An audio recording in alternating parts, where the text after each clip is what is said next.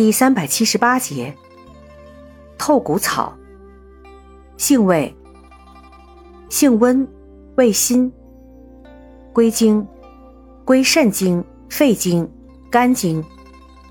功效，祛风除湿，散寒止痛，化痰止咳，属祛风湿药下属分类的祛风湿散寒药。功能与主治。主治风湿痹痛、畏寒疼痛、跌打损伤、咳嗽多痰。药理研究表明，透骨草有抗炎镇痛作用。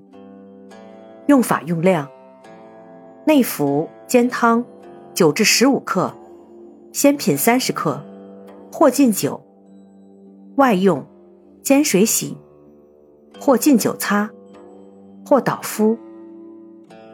禁忌：饮食禁忌，忌酸冷、鱼腥、荞面。注意事项：孕妇禁服。